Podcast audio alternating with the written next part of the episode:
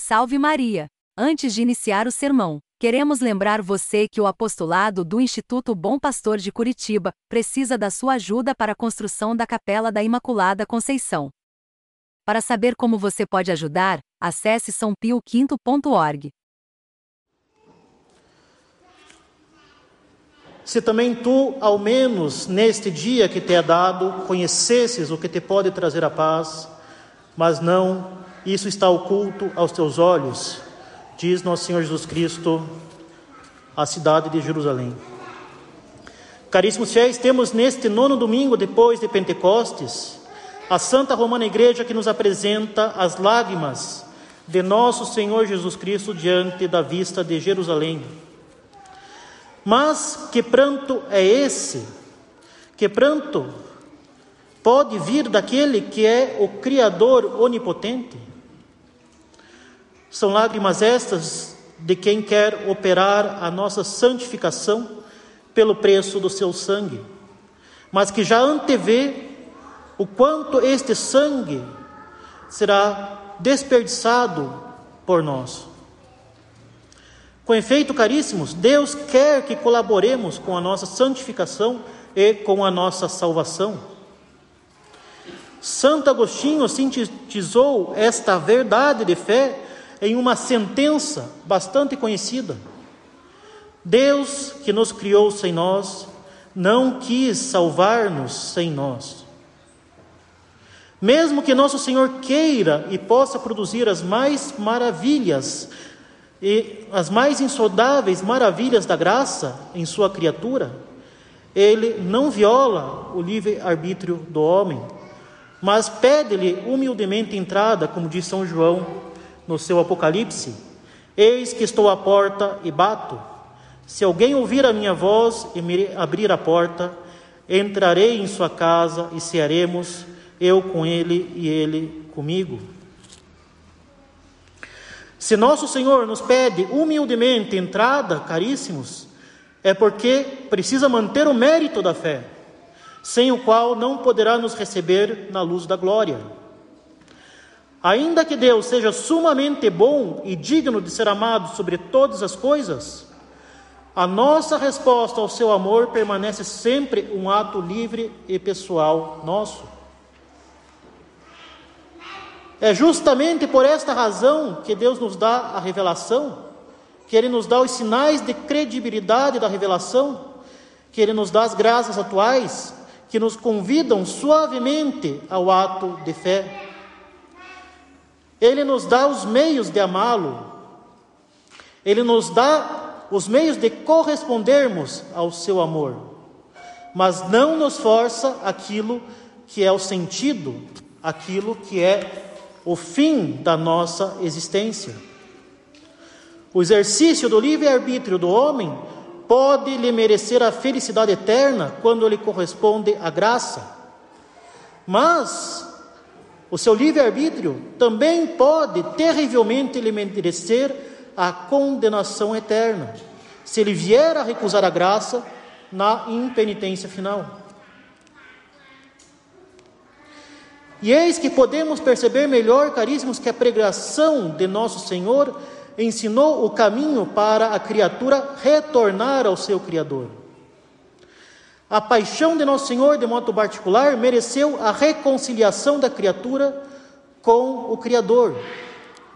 Mas quando Nosso Senhor chorou sobre a cidade santa de Jerusalém, vemos a natureza humana do Salvador sofrendo a recusa da sua verdade e da sua graça. O que é um modo bastante eloquente de nos ensinar o quanto Ele nos ama e de suplicar ao Pai a oportuna misericórdia para a criatura que se obstina no pecado. Ao mesmo tempo, essas lágrimas são resultado da angústia, da recusa do seu sangue, mas também a súplica da conversão do pecador obstinado. Caríssimos, tendo considerado tudo o que nosso Senhor fez pela sua criatura para salvá-la, derramando todo o seu sangue por cada um de nós para nos redimir, bem como considerando suas lágrimas em um verdadeiro movimento de agonia, como podemos compreender que a criatura possa, de fato, recusar a verdade e a graça e se obstinar no pecado, quando Deus a cerca e acumula de provas de amor?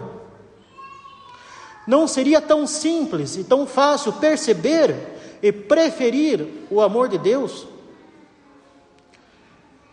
Com efeito, caríssimos, nós compreendemos que Deus tenha se feito fraco na encarnação para nos salvar por meio do seu sangue e das suas lágrimas.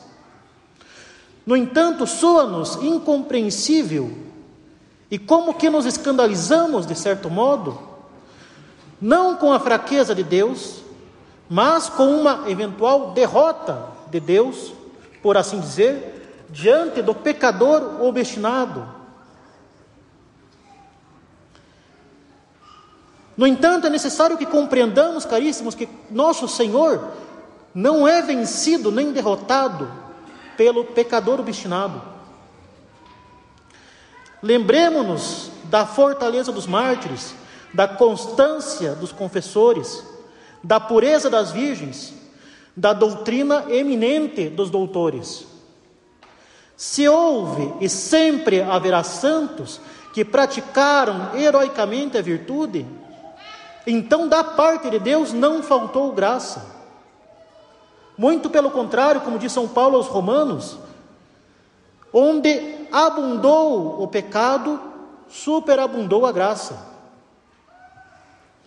A obstinação e o desespero não derrotam o amor de nosso Senhor, porque Deus não quer violentar o livre arbítrio da criatura, como dissemos anteriormente. Com efeito, na epístola da missa, nós ouvimos São Paulo dizer: Deus é fiel, não permitirá que sejais tentados além das vossas forças. Pois, assim como nenhuma tentação está acima das nossas forças, caríssimos, do mesmo modo, as graças que recebemos ordinariamente são graças suficientes para se sair do estado de ignorância e de pecado e para valer a nossa salvação pela nossa cooperação à graça. Nada nos falta para que nos santifiquemos e nos salvemos. Nós não somos calvinistas, meus caros. Não há predestinação de ninguém ao inferno. E esta verdade é importantíssima, caríssimos. Ainda que nosso Senhor nos tenha merecido um tesouro infinito de méritos, não esperemos receber uma graça de conversão ou de santificação semelhante à da conversão de São Paulo. Não esperemos receber uma graça extraordinária e especialíssima apenas porque nosso Senhor tem poder de produzir essa graça. Isso seria tentar a Deus, seria um pecado grave.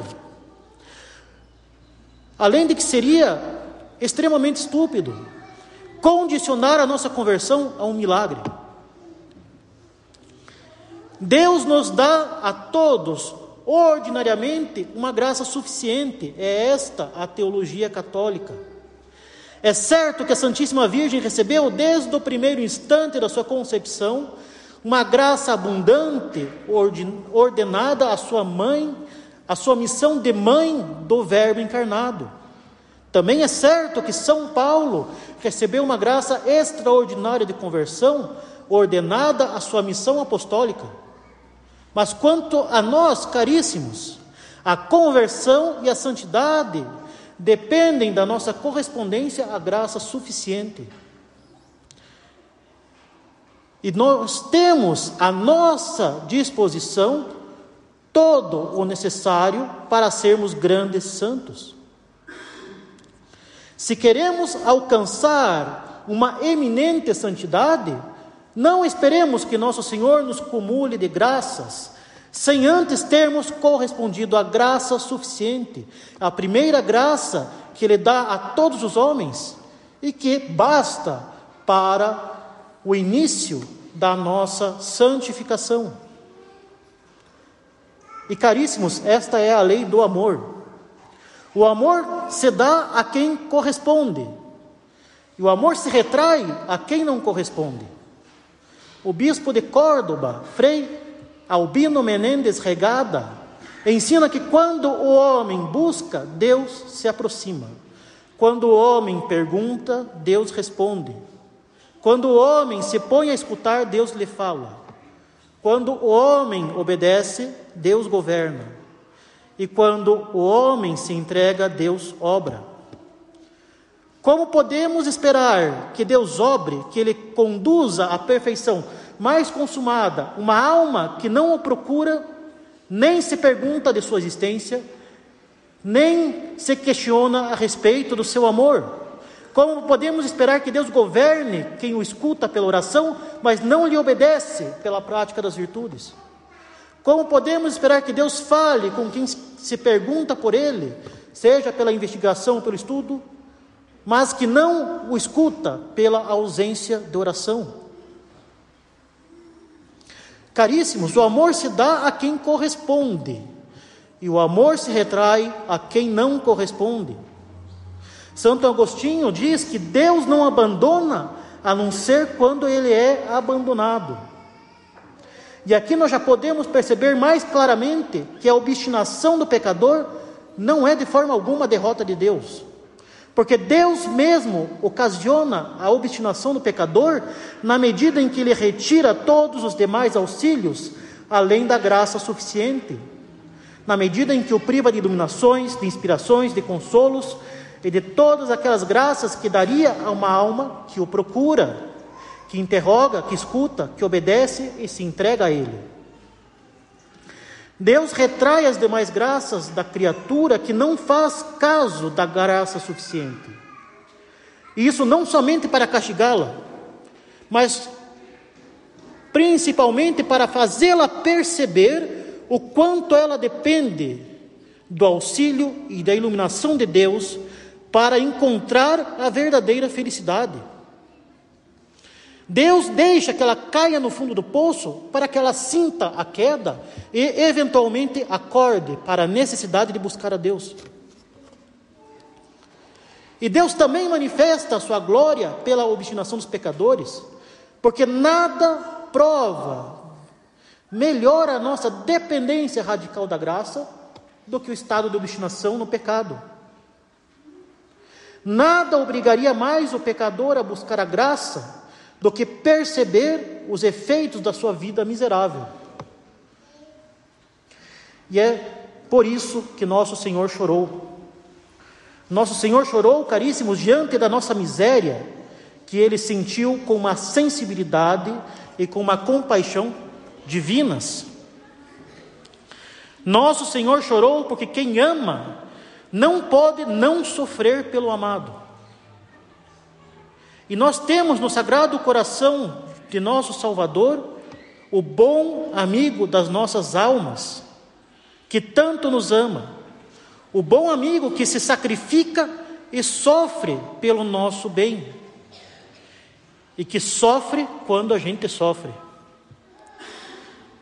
Afinal, quanto maior for o amor, maior será também a dor. O amor de Deus é infinito.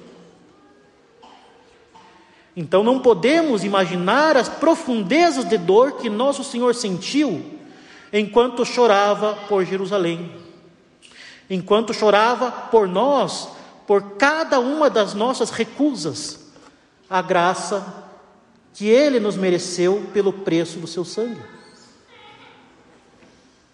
Quando chorou por Jerusalém, quando agonizou no Horto das Oliveiras e na dor lancinante do alto da cruz, nosso Senhor não pensou genericamente na humanidade pecadora, ele pensou em cada um de nós. E mais que isso, em cada um dos nossos pecados que nós cometemos e que ainda cometeremos. Ele sofreu uma dor lancinante por cada uma das nossas recusas à graça, por cada uma de nossas revoltas ao seu amor. E as suas lágrimas foram lágrimas, não somente pelos pecadores obstinados, mas também por nós. No entanto, caríssimos, recordemos-nos que o pranto do Salvador foi acompanhado dessas palavras: Se também tu, ao menos neste dia que te é dado, conhecesses o que te pode trazer a paz, mas não, isso está oculto aos teus olhos. A paz de Jerusalém esteve oculta aos seus olhos, disse nosso Senhor, aquela paz que ele prometeu aos apóstolos e que o mundo não pode conhecer. E apesar disso, nosso Senhor transitou diversas vezes por Jerusalém, sendo que a cena do pranto sobre a cidade, que hoje ouvimos, precede a sua entrada triunfal, que a igreja celebra no domingo de Ramos. Isso significa que o Salvador chorou sobre Jerusalém pouco antes de ingressar nela, aclamado como rei. Jerusalém teve graças mais do que suficientes para conhecer aquela paz que nosso Senhor gostaria tanto de lhe dar, mas foi infiel. E por causa da sua infidelidade, por causa da sua traição, a paz permaneceu oculta aos seus olhos, e ela foi castigada com a destruição pelos romanos. Jerusalém foi castigada mas não antes de o Salvador ter passado por ela e ter sido aclamado transitoriamente como rei. Caríssimos, nossa alma também é uma Jerusalém, uma cidade santa, um castelo interior, o templo do Espírito Santo, sobre o qual o Salvador chora e a qual ele quer conceder a sua paz. Podemos nos interrogar muitas vezes porque certas pessoas voltaram à prática da religião e porque outras permanecem nas ilusões e vaidades do pecado. Nós podemos nos interrogar porque certas pessoas nunca se afastaram da verdade e porque outras custaram tanto a retornar ao caminho da salvação. Nós podemos nos questionar porque alguns receberam tantas iluminações, consolações e graças, e porque outros parecem não receber nada além de uma graça suficiente. Podemos nos interrogar porque a nossa santa religião não se espalhou ainda mais sobre o mundo, ou porque veio a se retrair ultimamente. Caríssimos, nós não conhecemos os insondáveis juízos de Deus Justíssimo, mas cada um de nós pode dizer para si mesmo, com precisão, Quantas vezes nosso Senhor passou e nós não quisemos vê-lo? Quantas vezes Deus soprou e nós não quisemos ouvi-lo? Quantas chances nós tivemos de mudar de vida e recusamos? Quantas vezes nós pudemos ter sido mais generosos na oração, nos sacramentos, na piedade e nós nos contentamos com a mediocridade?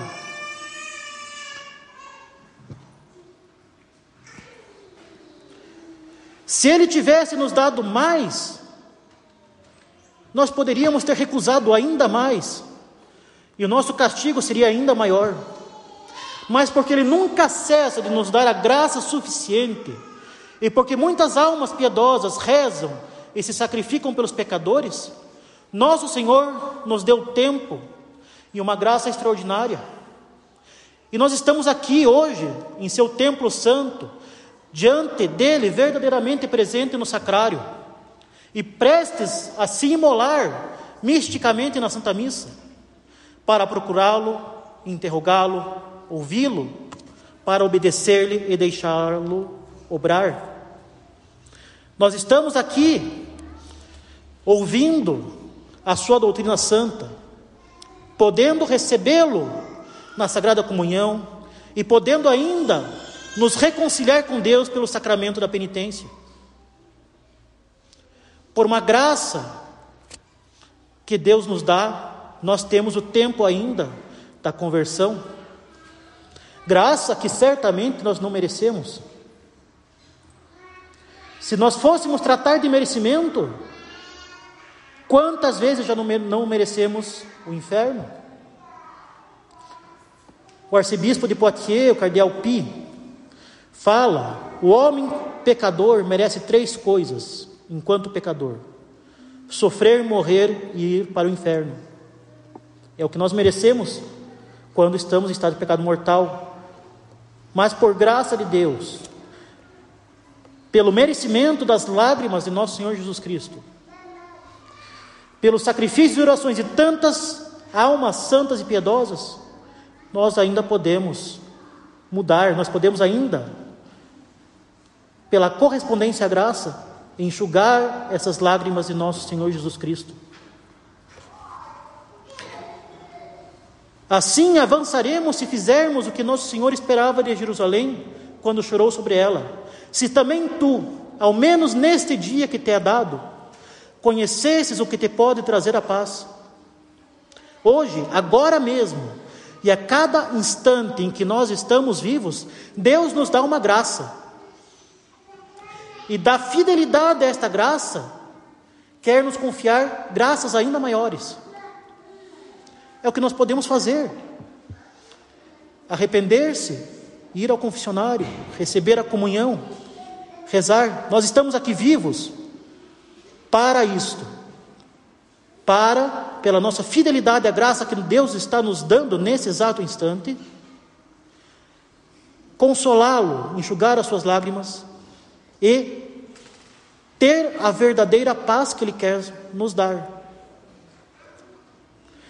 Caríssimo, se nós formos fiéis à graça de cada momento, à graça de cada dia, a graça do momento presente, nós enxugaremos as lágrimas de nosso Senhor e consolaremos o seu sacratíssimo coração, combatendo a ociosidade, o tempo perdido, por exemplo, e aproveitando o tempo precioso que Ele nos dá, enxugaremos as suas lágrimas, até o dia em que estaremos com Ele na luz da glória, quando Ele, como nosso bom amigo, enxugará também as nossas lágrimas.